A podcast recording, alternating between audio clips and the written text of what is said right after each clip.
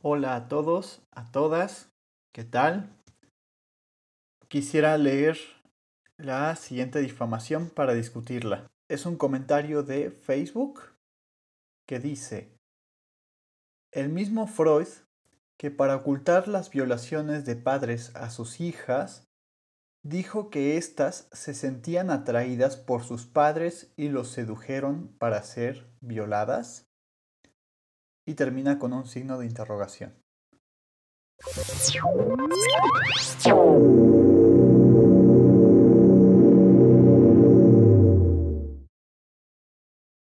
Este comentario que se, que se hace, lo que da a entender es que Freud odiaba a las mujeres. De hecho, había, antes de ese comentario, había otro comentario en el que se hace esa, esa afirmación. Freud odiaba a las mujeres eh, y decía que ellas querían ser violadas por sus padres o por sus, o por sus tíos o por familiares, cuando, eh, bueno, eso, eso no tiene nada que ver con, con cómo se dan las cosas, con cómo, con cómo las propone Freud. De hecho, hay bastante bibliografía al respecto de por qué Freud no es, no es machista. Yo recomendaría la biografía de Freud realizada por la doctora Elizabeth Rudinesco, a quien tuve, por cierto, el gusto de conocer. Y bueno, eh, en, ese texto se, narra un poco el apoyo que, Freud daba a las mujeres de su, de su tiempo y la relación que tenía con ellas. Esta difamación va dirigida hacia una teoría particular de Freud. Lo que dice esta difamación es que, que Freud propone que las chicas abusadas sexualmente tenían esta fantasía de ser violadas y entonces como, como se, cumple, se cumple esta fantasía, ¿no? Hay, este cumplimiento de una fantasía. Eh, digamos, en el fondo lo que quiere decir es, eh, estas mujeres que fueron, que sufrieron abuso, ¿no? En realidad querían sufrir ese abuso porque ahí aparece el complejo de Edipo. Yo, yo traigo este, este texto de Freud en el que, en el que podemos ver más claramente qué está proponiendo. ¿Qué está proponiendo en realidad? Que no tiene nada que ver con esto. ¿eh? Ya, ya aviso que, que cualquier asociación que pueda hacerse, digamos, está errada, no va dirigido a eso. Eh, él escribe en su carta 69, escrita a su amigo Fliss, ya no creo más en mi neurótica. Hay que tomar en cuenta que esto que aparece en Freud como teoría de la seducción tiene este contexto. Es decir, ya no creo en la teoría, en mi teoría sobre la neurosis. Hay que recordar que, que Freud pensaba que las neurosis eran provocadas por un hecho que había sucedido en la realidad material. ¿sí? Entonces cuando dice que ya no cree en eso, lo que está diciendo es ya no creo en la, en la supuesta objetividad con la que se me narran los hechos.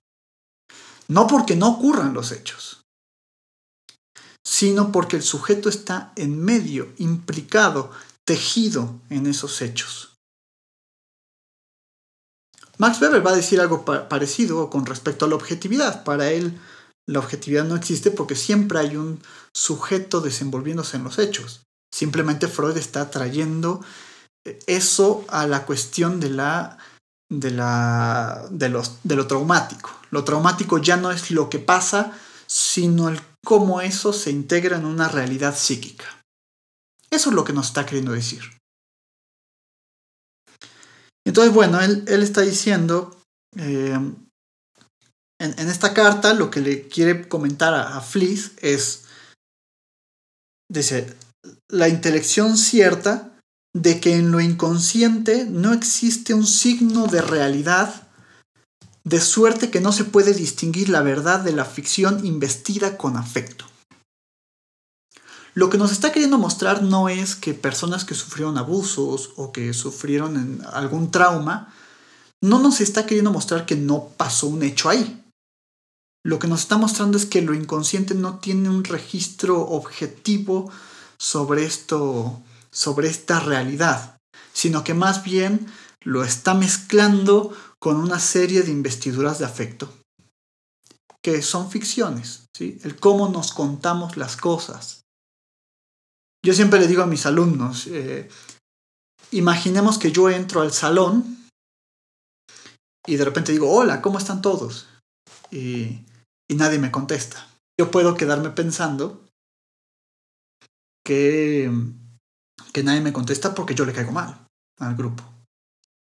Que eso tiene que ver más bien con una realidad psíquica que con algo que esté sucediendo efectivamente como un hecho. Eso es simplemente lo que nos está queriendo mostrar Freud.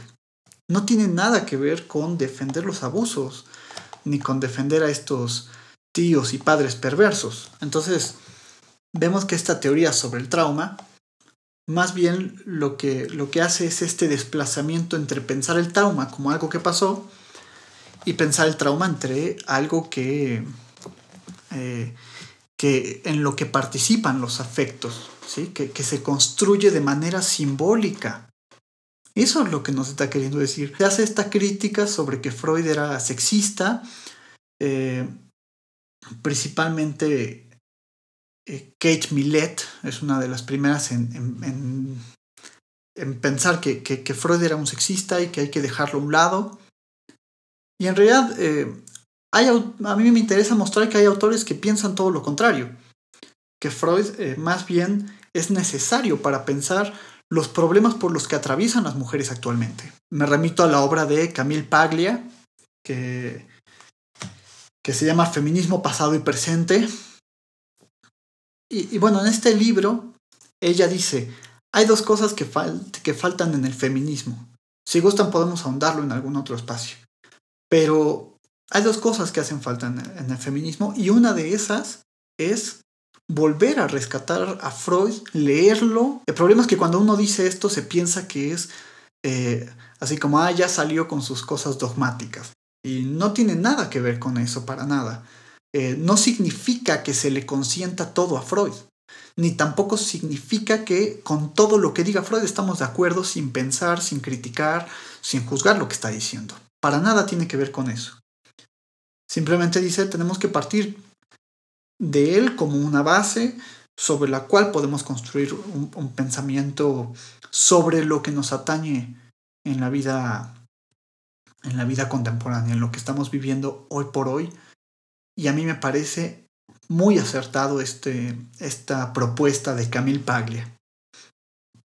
Porque los psicoanalistas eh, tenemos mucho que, aprender de, otras profesiones, tenemos mucho que aprender de, de otras cosas que pasan, tal como Freud aprendió de sus pacientes, a nosotros nos toca aprender de nuestros pacientes y de, de esta cosa que llamamos vida. Bueno, pero también tenemos, también tenemos la responsabilidad de, de, de ofrecer algo a esto. No solo recibimos, sino que también los psicoanalistas eh, tenemos que opinar, me parece, y meternos en estos temas.